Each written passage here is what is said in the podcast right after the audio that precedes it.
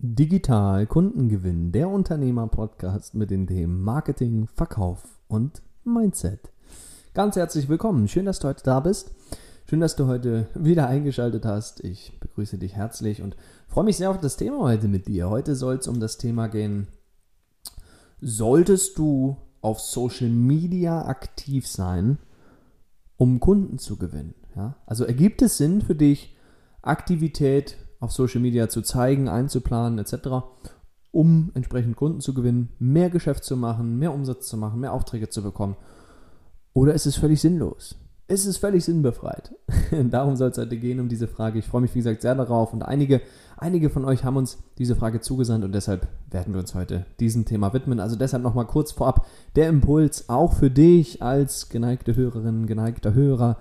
Sei gern so lieb und sende uns deine Fragen ein. Ja, wir werden die Themen hier mit aufgreifen. Wir nehmen die Themen mit auf. Dieser Podcast ist letztendlich für dich gemacht. Und wir wollen dir helfen, deine Probleme hier zu lösen im Bereich digitale Kundengewinnung, im Bereich digitales Marketing, im Bereich von digitalen Vertriebsprozessen. Und wenn du dort einen konkreten Knackpunkt hast, zeig keine Scheu, ja, komm gerne auf uns zu, schick uns deine Frage, wir nehmen die herzlich gerne mit auf und würden sie dann vielleicht schon bald in einer der nächsten Folgen hier behandeln. Doch kommen wir zum heutigen Thema. Wie gesagt, Social Media Aktivität ergibt es Sinn? Ja, nein, vielleicht, um entsprechend Neukunden zu gewinnen auf digitalem Wege.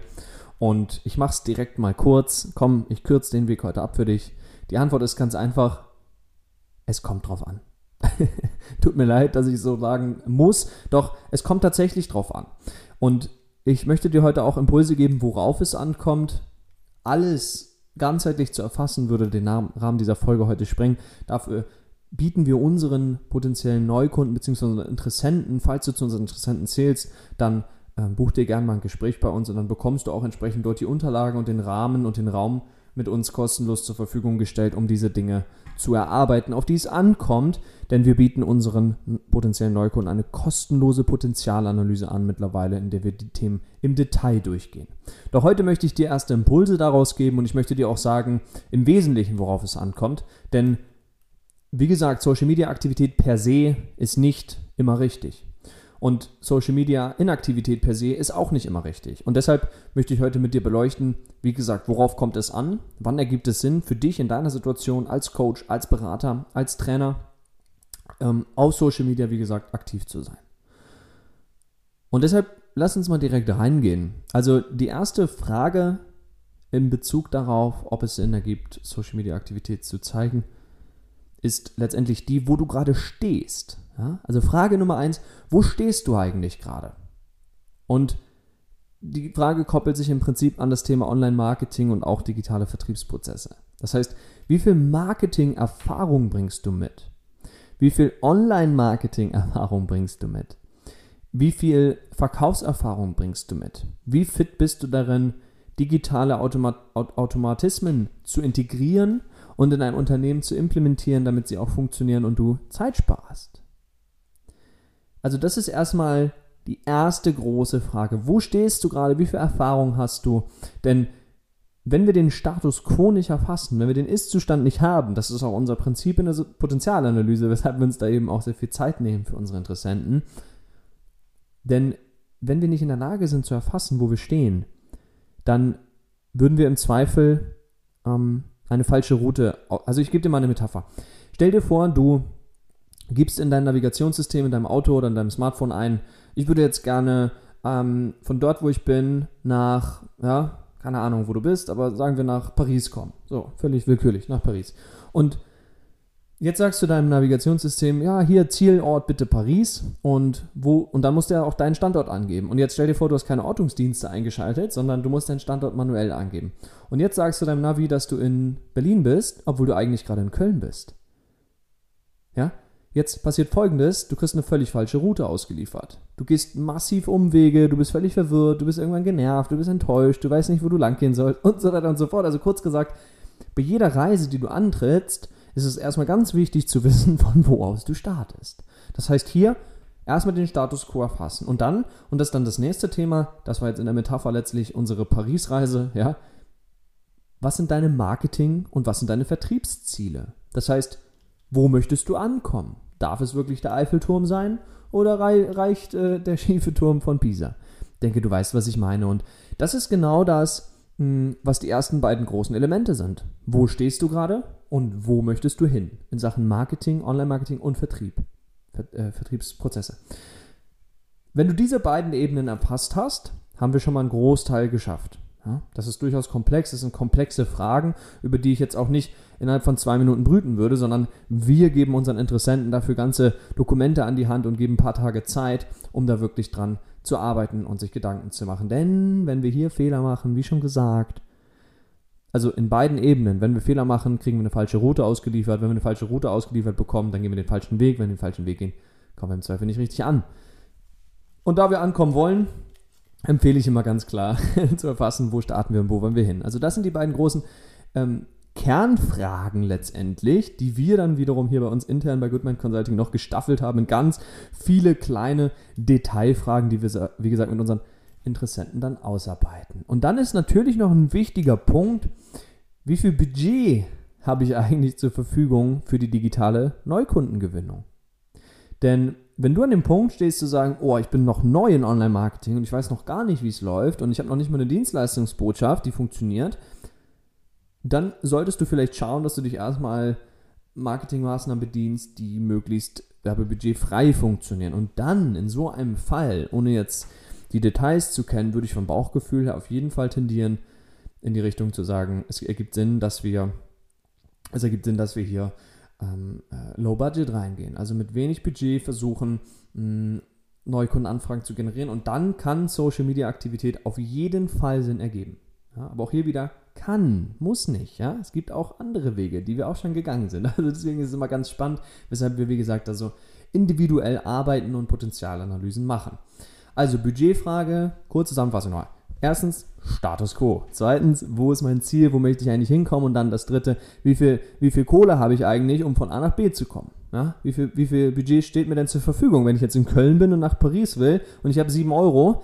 Ja gut, dann muss ich halt trampen, zu Fuß gehen, mir irgendwo ein Fahrrad vom Schrotthaufen holen, wie auch immer. Es gibt natürlich Möglichkeiten, aber das sind vielleicht nicht die optimalsten. Ja? Am einfachsten wäre es, sich vielleicht in den Flieger zu setzen, aber da reichen dann die 7 Euro nicht. Gut, ich denke, du kannst mir folgen mit der Metapher. Und dann natürlich die große Frage, und das ist eine der wichtigsten Fragen, wenn es um die Social-Media-Aktivität geht, um die eigene für die Neukundengewinnung, ist nämlich folgende.